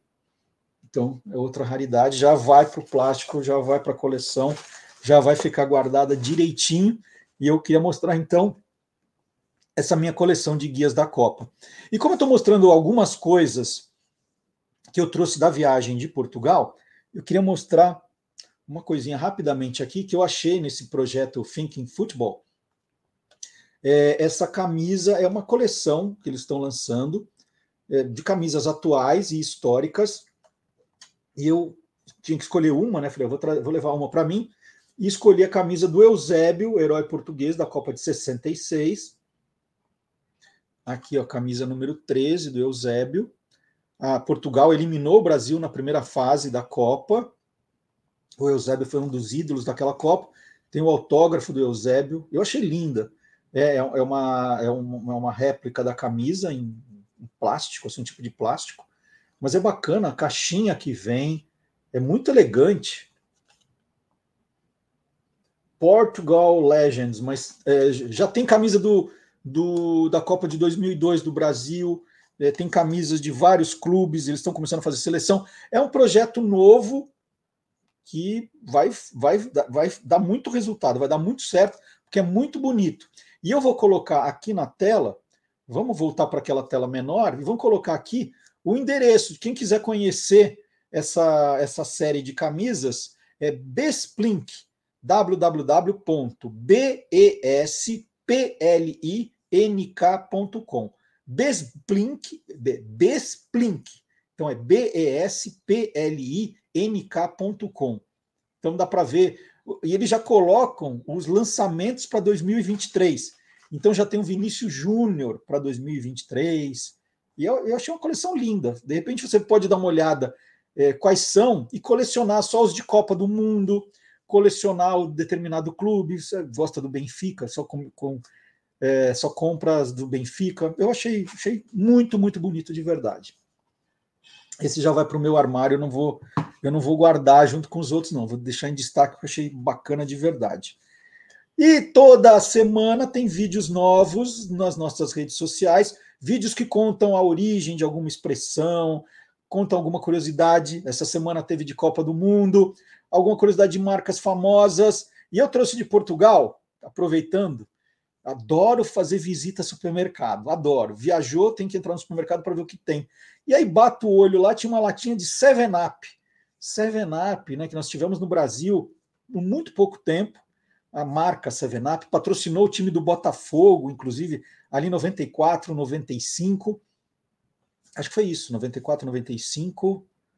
É, é não, foi depois, né? Ah, bom, agora estou me confundindo. Bom, a gente teve 7-Up no Brasil, é importante dizer. Não, foi 94, 95, é isso mesmo. A gente teve 7-Up no Brasil pouco tempo, e aí bati o olho no supermercado, vi lá, falei, vou trazer a latinha e vou contar qual é a origem do nome 7-Up. Olha o vídeo. Por que o nome desse refrigerante é 7-Up? Né? Porque esse número 7 aqui? Ele foi inventado pelo americano Charles Laper Grigg em St. Louis no ano de 1929.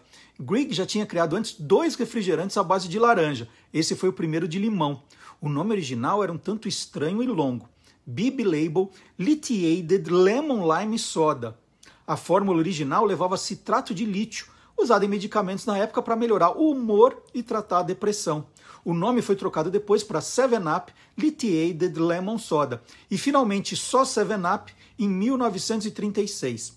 O citrato de lítio foi retirado do 7-Up em 1948, quando o governo americano proibiu seu uso em refrigerantes. Grigg nunca explicou a origem do nome 7-Up, nunca. O que eu faço? O que se ouve hoje são suposições. O 7-Up poderia vir dos sete ingredientes principais da bebida. Olha, conta comigo: açúcar, água gaseificada, essência de limão, óleos de lima, ácido cítrico, citrato de sódio e citrato de lítio. Outra possibilidade dizia que a garrafa de 7-Up tinha 7 onças de líquido, né? uma medida de volume que representa aí 207 mililitros, mais que os outros refrigerantes que usavam garrafas de 6 onças. Existem várias outras versões para esse número 7, mas o app do nome seria mesmo uma referência ao aumento do humor causado pelo lítio. Então tá aí, são vídeos curtinhos, esse de um minuto e meio, contando a origem de um produto. Mas dá uma olhadinha no Instagram, no Facebook, é, no Instagram, no Facebook e no TikTok do Guia dos Curiosos. Então, tem sempre vídeos novos, coisas diferentes. Nós estamos também em formato podcast no Spotify, no Deezer e no SoundCloud. Então, todo sábado às 10 da manhã ou quinta às 20 horas, dependendo do programa, você pode ouvir a versão podcast do nosso programa. Também é uma opção bacana, baixar e ouvir a hora que você quiser. Isso é uma novidade. E sempre que a gente fala isso, a gente lembra que aqui nós temos um especialista em podcasts. Tem tanto podcast hoje em dia e a gente dá esse trabalhinho para ele, né? Marcelo Abud, por favor, né, dê uma pesquisada, navegue pela podosfera e diga para a gente o que tem de melhor para a gente ouvir. Vamos conferir?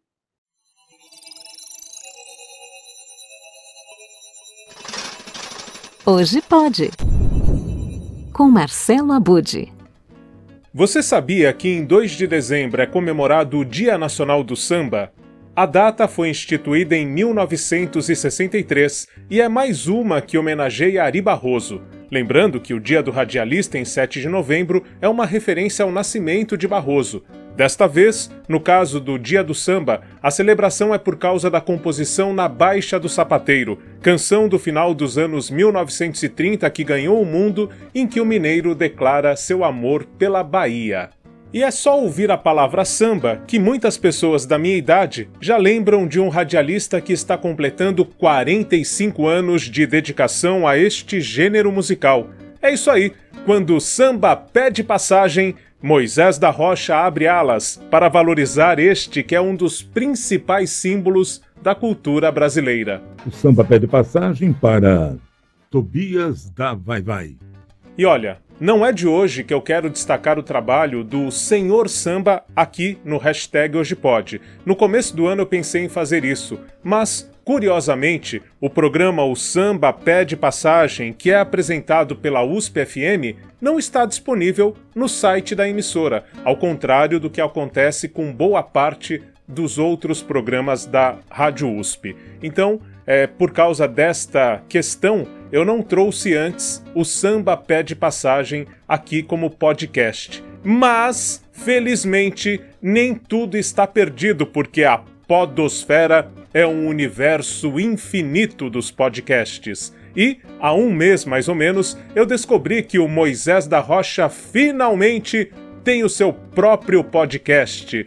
Desde o dia 10 de outubro, toda segunda-feira entra no ar um novo episódio no canal do YouTube e Facebook Moisés da Rocha, o samba pede passagem. Primeiramente, muito obrigado a você e a quem nos assiste, né, pela oportunidade de estar contando um pouquinho da nossa história, mostrando o nosso trabalho.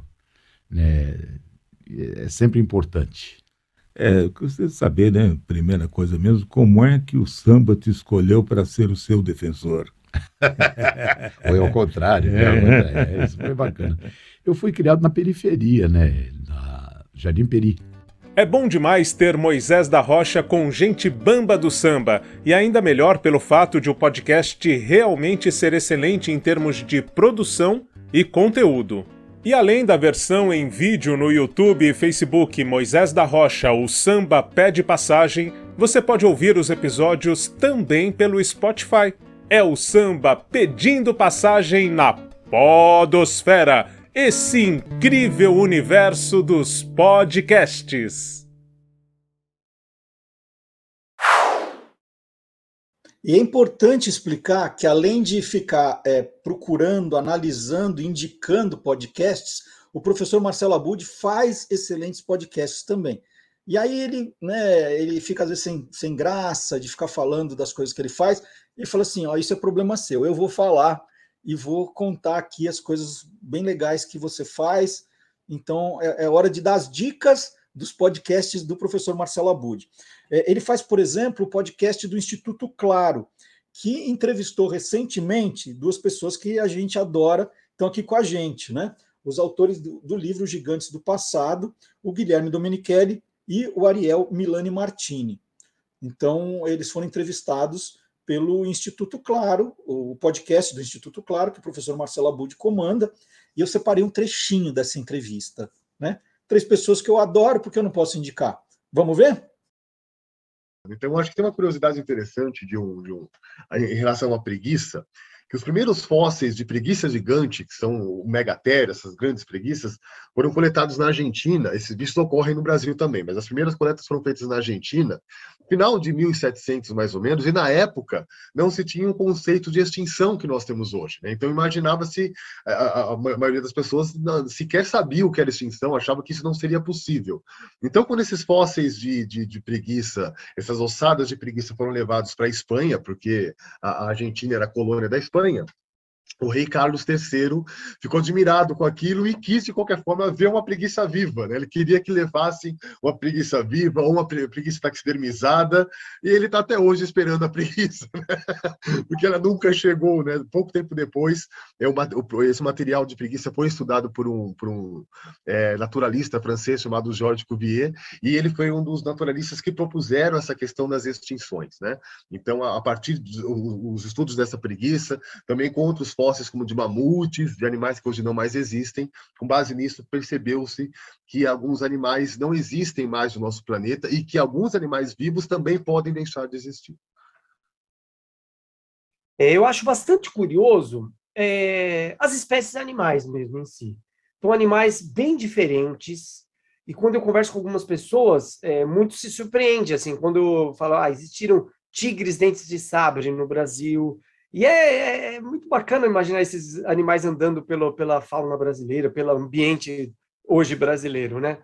Então, animais como mastodontes, que são elefantes da época, é, macrauquênia, bichos esses bem diferentões, essas preguiças grandonas. Então, isso aí eu acho que chama muita atenção. É algo que eu gosto bastante, assim, de falar de, desses animais que existiram no passado e que surpreende as pessoas, né? Eles eram bem diferentes para os modelos de animais que nós temos hoje no Brasil.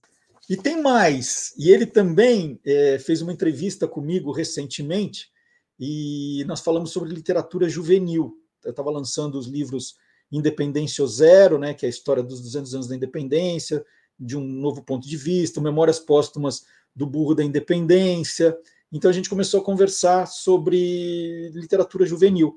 E ele pegou esse material sobre literatura juvenil e fez também um programa o podcast do blog Peças Raras. O blog Peças Raras, o, o, podcast do blog Peças Raras, pode ser conferido no Spotify. Aí tem a versão com imagem também. Aí eu falei assim: nossa, eu gostei tanto dessa conversa, deixa eu passar um trechinho, vai.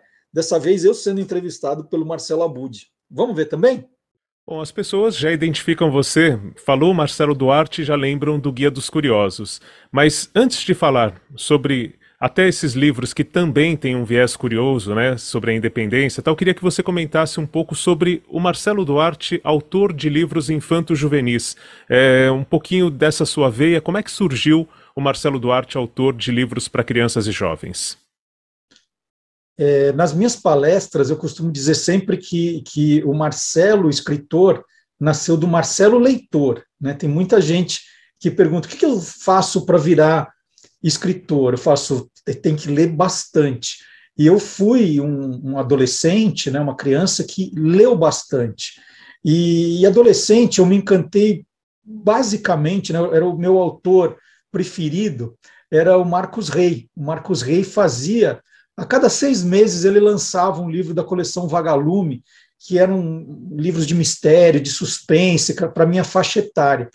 E em determinado momento eu falei assim: nossa, eu quero ser o Marcos Rey quando eu crescer, que eu quero escrever livros desse jeito. Né? Eu já gostava de criar histórias, eu tinha uns cadernos, que eu tenho até alguns guardados até hoje, e eu criava umas histórias, né? isso para consumo pessoal. E eu falava: eu quero ser o Marcos Rey, eu ficava esperando os livros dele. É, quando era, eu sabia que ia ser lançado, devorava em dois dias, aí relia né, a história.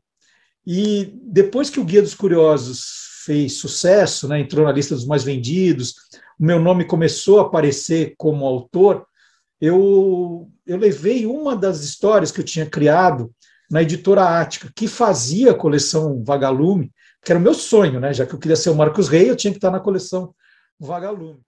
E mais uma de Portugal, gente, mais uma aqui, vai ser a última no programa de hoje. Depois, se eu lembrar de outras, eu vou contando aqui.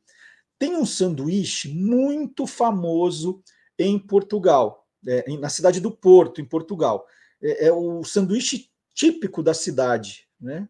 É, ele chama francesinha, que é esse sanduíche que eu vou mostrar aqui, que os portugueses também chamam de sand, né? Sand, sands. Então, é o um nome francesinha, esse sanduíche que é o mais famoso do Porto. E por quê? Porque ele teria sido criado na cidade por um certo Daniel Davi Silva, do restaurante A Regaleira, que trouxe a ideia dos tempos em que havia morado na França. Embora essa versão seja contestada por alguns pesquisadores, tá? Do, da história do Daniel, mas é a mais difundida e é a que eu vou contar aqui. Então, só para alertar vocês, tem gente a falar, ah, não é bem isso, mas é a que os portugueses mais gostam de contar. A inspiração do sanduíche francesinha foi o sanduíche francês croque-monsieur, né, que por isso é o nome escolhido. Era um nome em francês, então virou francesinha. Só que o sanduíche não é exatamente como o croque-monsieur. O conceito é mais ou menos aquele, mas ele foi adaptado ao gosto dos portugueses, com muito mais carne e um molho de tomate picante. O, o, o croque-monsieur é, são fatias grossas de pão, nesse tipo pão de forma, presunto, queijo, um molho bechamel, cobrindo tudo, é um sanduíche maravilhoso, vai gratinado depois. O francesinha, o que eu comi, o que eu mostrei a foto, leva bife de vitela, presunto, linguiça, bacon e queijo, né, no meio das duas fatias de pão de forma. E por cima ainda vai mais queijo e o molho, que não é um molho bechamel, é um molho de tomate picante, levemente picante. E eu pedi ainda a versão com ovo por cima que na França, o croque monsieur, que leva um ovo em cima, chama croque madame. Aí fica mais parecido com francesinha. Então, essa é a história desse sanduíche que é símbolo. E eu comi inteiro, viu, gente? Comi inteiro. Eu tenho até uma foto para provar que comi inteiro. Vou mostrar aqui essa foto, ó. Tá vendo? Comi inteiro o sanduíche. Ele tem aproximadamente mil calorias. Mil calorias, sem contar as batatas fritas que estavam do lado. Olha que, que coisa, hein? Depois tinha que caminhar muito para perder essas mil calorias. E nós vamos terminar o programa de hoje com o professor Dionísio da Silva. O professor Dionísio, na semana passada, que foi o um programa especial, falou: Puxa vida, não vai ter colaboradores nesse programa. Eu queria tanto contar a história da origem da bandeira, dia 19, dia da bandeira. Falei, professor, não tem problema, aqui não tem essa coisa de data, tem que ser na data. Vamos contar a história das bandeiras, porque as bandeiras vão estar em evidência agora na Copa do Mundo. Né? Agora sim, o resgate da bandeira. Vamos falar de bandeira sim, professor Dionísio. Não tem erro, não. Aliás, o professor Dionísio, que é autor do De Onde Vêm as Palavras, que é o, o melhor livro sobre a origem das, das palavras em língua portuguesa, esse livro é publicado pela Almedina. Almedina é uma editora portuguesa famosa que tem agora um braço no Brasil. E eu achei em Portugal, é, a livraria da editora Almedina, fui lá para ver se tinha algum livro do professor Dionísio, mas não tinha, que pena. Mas Portugal precisa ter esse livro, hein? Atenção, Portugal, precisa ter o professor Dionísio aí. Então vamos lá, a origem da palavra bandeira. Hoje não é dia da bandeira, mas passa a ser dia da bandeira também. Né? Porque no dia 19 não deu para fazer. Professor Dionísio da Silva chegando.